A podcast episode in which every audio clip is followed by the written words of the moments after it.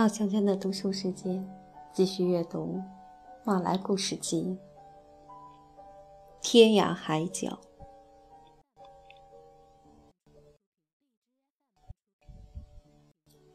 乔治·莫恩坐在自己的办公室里，他的工作已经完成。之所以还在办公室里徘徊，是因为他没有心情去俱乐部。就快要到午餐时间了。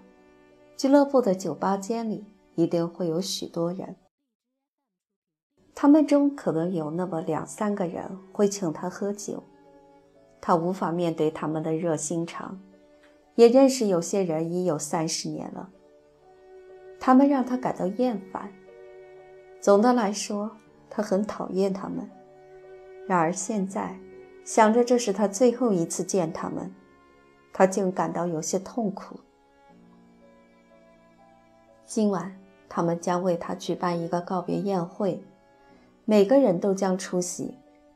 大家还会送给他他一点儿也不渴望的银质茶具做纪念。他们将会发表演说，表扬他在殖民地出色的工作表现，对他的离开表示遗憾，并祝愿他退休后能够长命百岁。他将要做出适当的回答。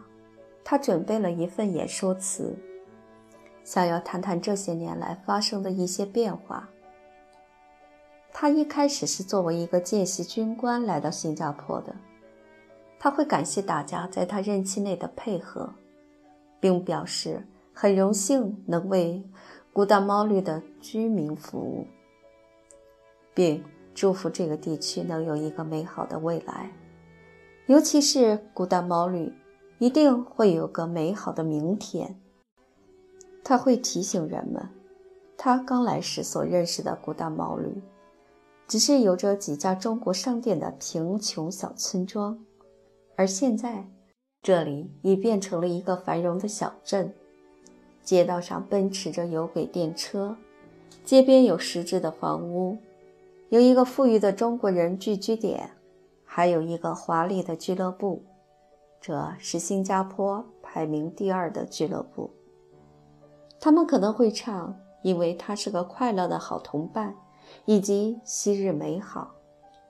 接下来，大家可能会跳舞，而许多年轻男子可能会喝醉。马来人已经为他办过一次告别宴会，中国人。也为他办了一次持续时间很长的盛宴。明天，许多人会去火车站为他送行。他在猜想他们会说些什么。马来人和中国人可能会说他一直很严厉，然而也明白他向来很公正。种植者们则不大喜欢他，因为他们觉得乔治·莫恩从不为他们考虑。他的下属们也很怕他，他总是逼迫他们。他对那些懒散或是低效率的人一点耐性也没有。他从来不让自己闲下来，因此也没有理由会让他人闲下来。大家认为他很不人性化，他身上确实没有多少吸引人的地方，即使是去俱乐部。他也不会丢下他的官架子，并同大家一起为低俗的笑话而笑，也不会跟任何人开玩笑。他明白，他的到来会给人们带来不快。跟他玩桥牌，他每天六点到八点这段时间都会玩牌，被看作一种特别待遇，而不是娱乐。当其他桌的年轻人一边玩牌，一边高兴地欢呼时，他总会不悦地望向那个方向，有时便会有年长的会员走到那些吵闹的年轻人身边，低声地劝告他们要安静点儿。乔治·莫恩叹了口气。从官方的立场来看，他的职业生涯很是成功。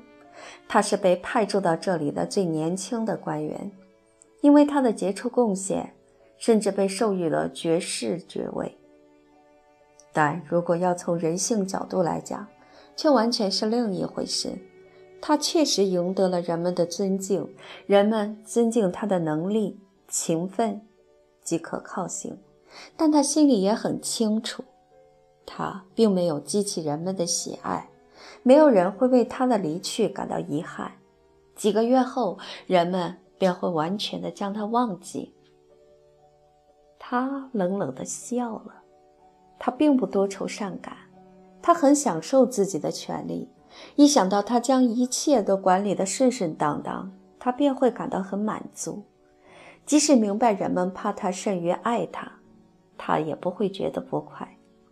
他将自己的生活看作高等数学中的一个问题，要想求得答案，必须综合运用他一生的力量，但求出的却往往与实际结果毫不沾边儿。他的乐趣。在于它的错综复杂，以及解决过程中所历经的美。但就像那些纯净的美一样，它并没有终点，它的未来是一片空白。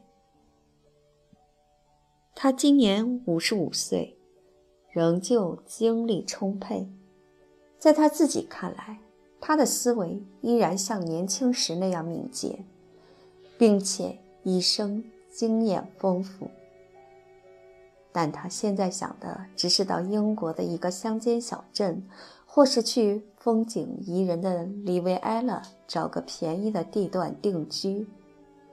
然后他可以和年长的女士玩桥牌，和退休的上校们玩玩高尔夫。离开前，他见到了老长官们。并看出他们正在为应对自己的离去进行一系列调整。他们也开始展望退休后的自由，也在脑海中描绘着未来他们在闲暇中的美妙光景。幻想，在习惯于居住在大房子里之后，在习惯于有半大中国男童为自己服务之后，离开这样的生活。也许并不是件令人愉快的事，尤其是在意识到你不再是什么重要人物之后，在你习惯了各种花言巧语的奉承，明白一句赞美可使人欢乐，而一次皱眉即可使人觉得蒙羞之后，退休后的闲暇或许也并不会让人感到满意。乔治·莫恩伸出手，从桌上的一个烟盒里取出一根香烟。这时，他注意到了自己手背上的那些条纹，以及他那干枯的手指之受血。他突然感到一阵厌恶，并蹙紧了眉头。这是一双老人的手。他的桌上有一个中式的玻璃镜，这是他很久以前买的。现在，他决定将它留在这里。他站起身来。看着镜中的自己，他看到了一张又瘦又黄，并且爬满了皱纹的脸，还有紧闭的嘴、稀薄的灰发以及满是疲倦的灰眼睛。他长得很高，并且非常瘦削，肩膀很窄，然而总是一身挺直。他一直在玩水球，并且。即使是现在，也能在网球场上轻而易举地赢过大多数年轻人。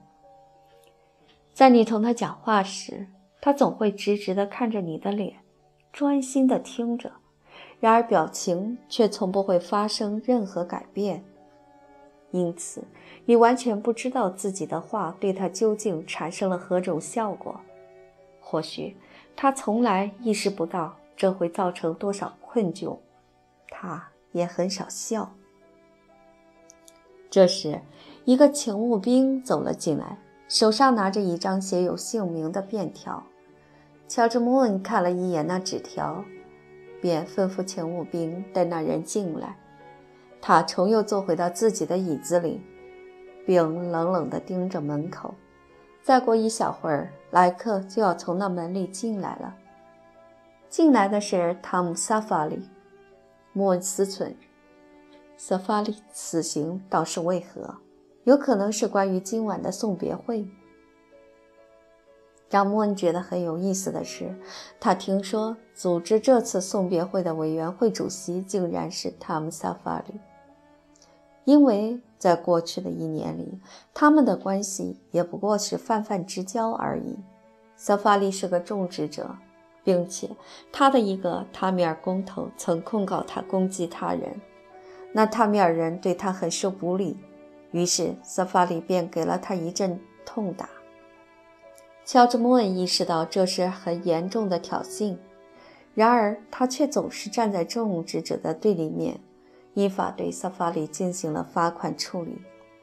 为了表示他对萨法里并没有反感之情，莫恩请萨法里用了午餐。然而萨法里认为自己受到了不当的公然冒犯，因此感到很不满，并果断地拒绝了莫恩的邀请。此后，双方的关系也是不言自明。有时，乔治·莫恩会忐忑的，因害怕遭到冒犯，向萨法里打个招呼，而他就会答应一下。但两人再也没有一起玩过桥牌或网球。萨法利是这个地区最大的一处橡胶庄园的经理。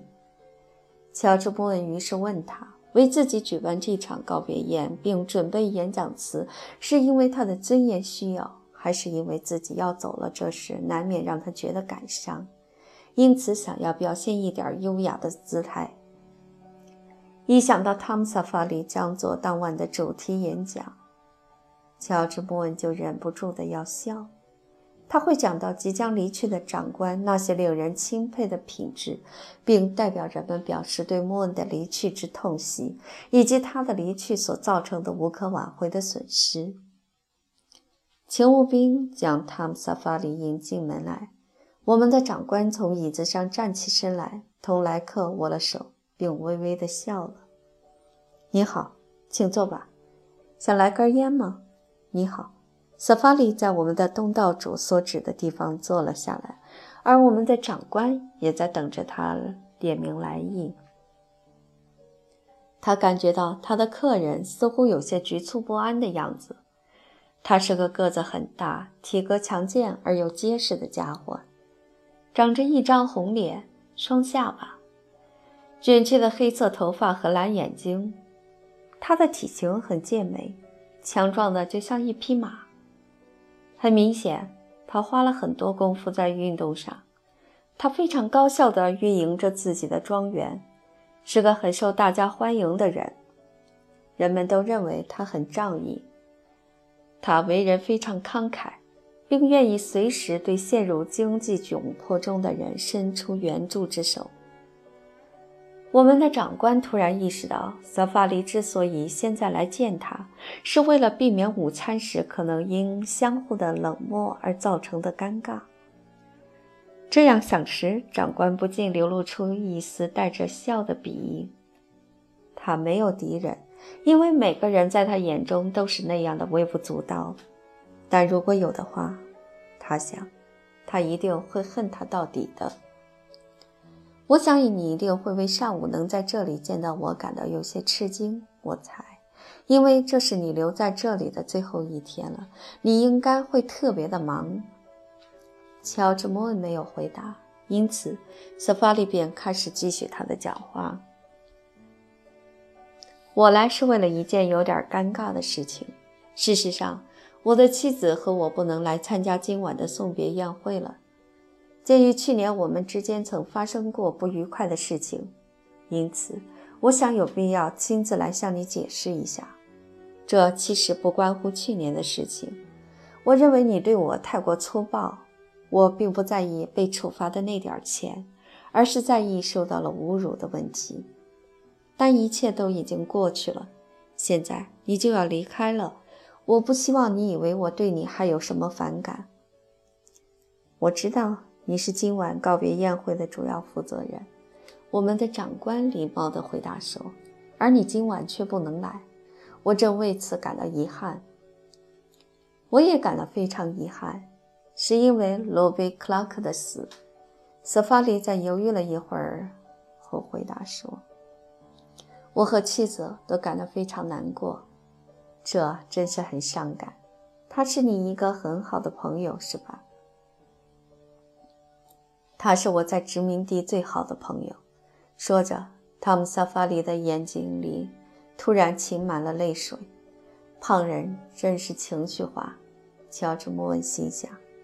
我很理解，在这样的心境下，你可能没有心情参加任何喧嚣的聚会。他友善地说道：“你清楚具体情况是怎样的吗？”“不清楚，只是知道报上报道的那些。”他离开这里时看起来还非常健康。据我所知，他的一生中还从未生过病。我猜可能是心脏问题。他有多大了？与我同龄，今年三十八岁。那可真算是英年早逝。罗比·克拉克是个种植者，而他管理的庄园就在萨法里的庄园旁边。乔治·莫恩也挺喜欢他。克拉克长得相当丑，用一头黄棕色的头发，眼睛大而苍白，双目深陷。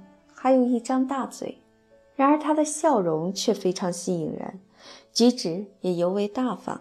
他是个很有趣的人，还很会讲故事。他天生就有一副好心绪，大家都认为和他相处是件很快乐的事情。他也很会玩，绝非傻瓜。乔治·莫恩可能会说他有些无趣，在他的职业生涯中，可见过很多这样的人。他们总是在他身边来了又往。两周前，罗比·克拉克离开他们去英国。我们的长官知道，在他离开前的那晚，萨法里一家为他举办了盛大的告别宴。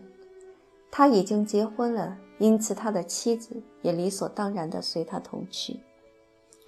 我真为他的妻子感到遗憾，乔治·莫恩说：“对他来说，这想必是个沉重的打击。”他是被海葬了，对吧？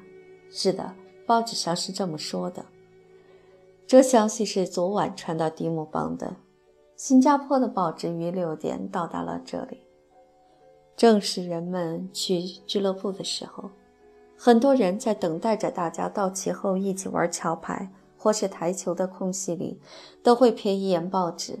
突然，一个家伙大叫起来：“大家看到了吗？罗比死了！”在一个普通信息栏上有一个三行的段落。梅斯斯塔莫斯里公司收到一封电报，通知他们古达猫里的哈罗德·克拉克先生突然在返乡途中去世，并已进行海葬。一名男子向着说话人走来，夺过此人手中的报纸，开始充满怀疑地自己阅读起来。旁边另有一人弯着身子。也凑头来看，他们开始快速阅读那三行似乎事不关己的文字。天哪！其中一个人叫道：“我说，这真是太不走运了。”另一个人也说道：“这两个热忱、欢愉而又粗枝大叶的男人，突然因沮丧而浑身颤抖，过了好久才缓和过来。”想起人终有一死的道理，其他人也陆续来到俱乐部，脑海里想着喝酒的事情，渴望见到自己的朋友们，然而却赶上了这糟糕的时刻。我说：“你们听见了吗？可怜的罗比·克拉克死了。没有听见吗？”我说：“这真是个可怕的消息，他真是太倒霉了，不是吗？太倒霉了。”他可是个好人，可以说是最好的人之一了。当我偶然从报上看到这消息时，真是大吃了一惊。可以想见，有人拿着报纸去台球室告诉大家这消息。那里的人们正在为威尔士亲王杯比赛进行角逐。汤姆·萨法里正在同一个叫做道格拉斯的人较量。而我们的长官已在前一轮中被击败，此刻正与其余的十来个人一起坐在观众席上观战。积分员单调地叫喊着双方的分数。带来消息这人等汤姆·萨法里击出他的球后，才对他大声喊出：“我说，汤姆·罗比死了。”罗比，这不是真的。来人便将报纸递给他。又有三四个人围了过来，同他一起读那消息。我的天哪！有那么一会儿，台球室里充满了可怕的沉默，人们互相传递着那报纸。奇怪的是，在没有白纸黑字的亲眼目睹那消息以前，大家似乎都不愿相信这是真的。哦，真是遗憾。我说，这对他的妻子可真是个沉重的打击。汤姆·萨法里说，他的孩子就快要出生了。我妻子也一定会为此感到非常难过。为什么会这样？他离开这里才不过两周而已。他走的时候还很健康的，非常健康。萨法里那又红又圆的脸突然下垂了一些。他走到一张桌子旁，拿起酒杯狂喝起来。我说：“汤姆，他的对手说道，你想取消这次比赛吗？”还是不了。萨法里瞥了一眼积分牌，发现自己处于领先地位。不，让我们结束这场比赛吧，然后我再回家，将这个消息告诉瓦莱特。道格拉斯击中一球，将得分升至十四。汤姆·萨法里错过了一个很好的机会。道格拉斯又接了一球。然而这次却没有那样好运。然后萨法里又错过一个平常时刻绝不可能错过的很好的进球机会。他皱起了眉来。他知道他的朋友们在他身上下了很大的赌注，他不想让他们输。道格拉斯已得到了二十二分。萨法里喝光了酒杯里的酒，极力支撑着想要完成这比赛。周围那些集中于观战的旁观者都对他表示同情。他将自己的得分提升到了十八分。在他击出的一个长球并未落袋时，人们给了他一阵掌声，表示鼓励。他变得更有信心了，很快便恢复了拿分的状态。道格拉斯的表现也很不错，竞争。变得越来越激烈，因而这赛局也变得越发精彩了。萨法里短时间的那一阵走神，使得对手将比分追了上来。现在，球局已到了胜负难分的状况。二百三十五分，那马来人用发音极为清晰的英文叫道：“：“B 二百二十八分。”大家靠临场发挥吧。道格拉斯又得了八分，接着脸色苍白的萨法里将自己的总分拉至二百四十分，也留给了对手一个一箭双雕的机会。然而道格拉斯却一个球也没有击中，因此让萨法里又得了一分，二百四十三分。积分人叫道：“比二百四十一分，继续吧。”萨法里接着击出三记漂亮的球，结束了这场比赛。这真是场众望所归的胜利，旁观者们叫道：“祝贺你，老兄！”德格拉斯说道。“孩子，”萨法里说，“问问那些绅士，他们将做点什么吧。”可怜的老洛贝，他重重地叹了口气。服务生拿来了酒，萨法里则签下了记账单。然而他说他就要走了。有两个人已经在台球桌边开始了另一场比赛。